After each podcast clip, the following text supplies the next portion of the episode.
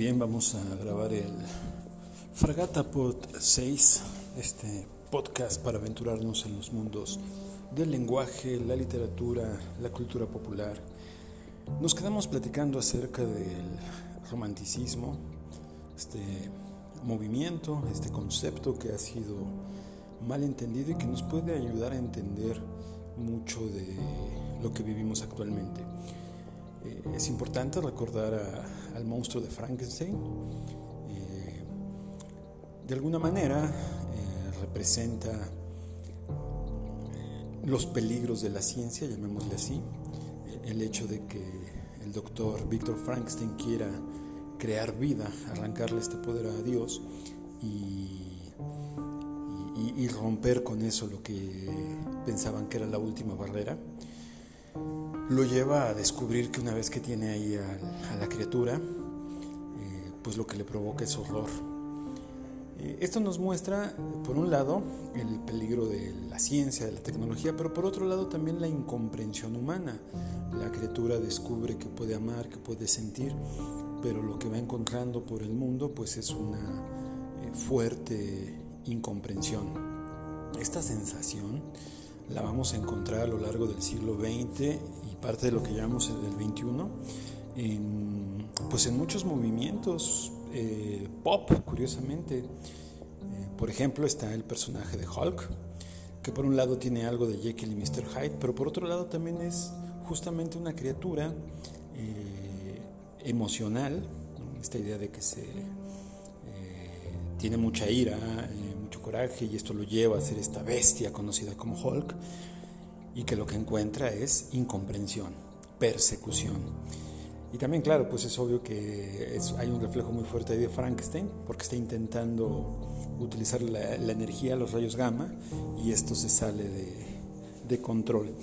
Pero también, por ejemplo, si pensamos en esta canción de Radiohead Creep, esta idea de yo soy un arrastrado, mientras que tú eres un ángel que, flota, eres una pluma, eh, tú eres la maravilla, mientras yo soy un, pues un gusano, algo, alguien horrendo, eh, inútil, etc.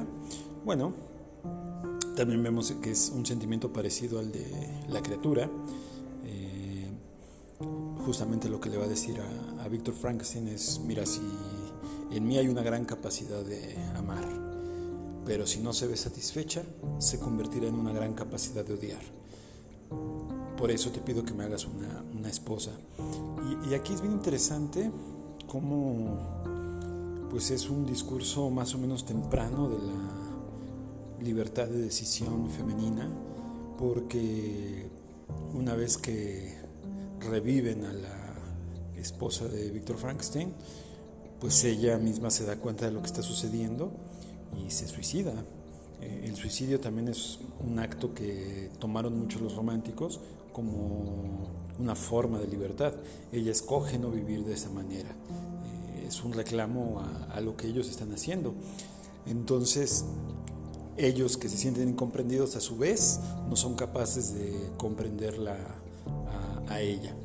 De esa manera podríamos decir que ella queda dignificada, eh, ella se vuelve esta pluma, esta, este ángel de, esta canción, mientras que ellos se convierten ahí en, estos creep. Eh, al final vemos a, la criatura llorándole a su padre, justamente con esta sensación de ser el creep. Eh, es interesante ver cómo, para bien y para mal, el, el romanticismo dejó toda esta, toda esta herencia para el siglo anterior y lo que va de este. Y, bueno, seguiremos platicando acerca de ello en los Fragata Pod. Les habló Benjamín García. Pasen buenas 24 horas.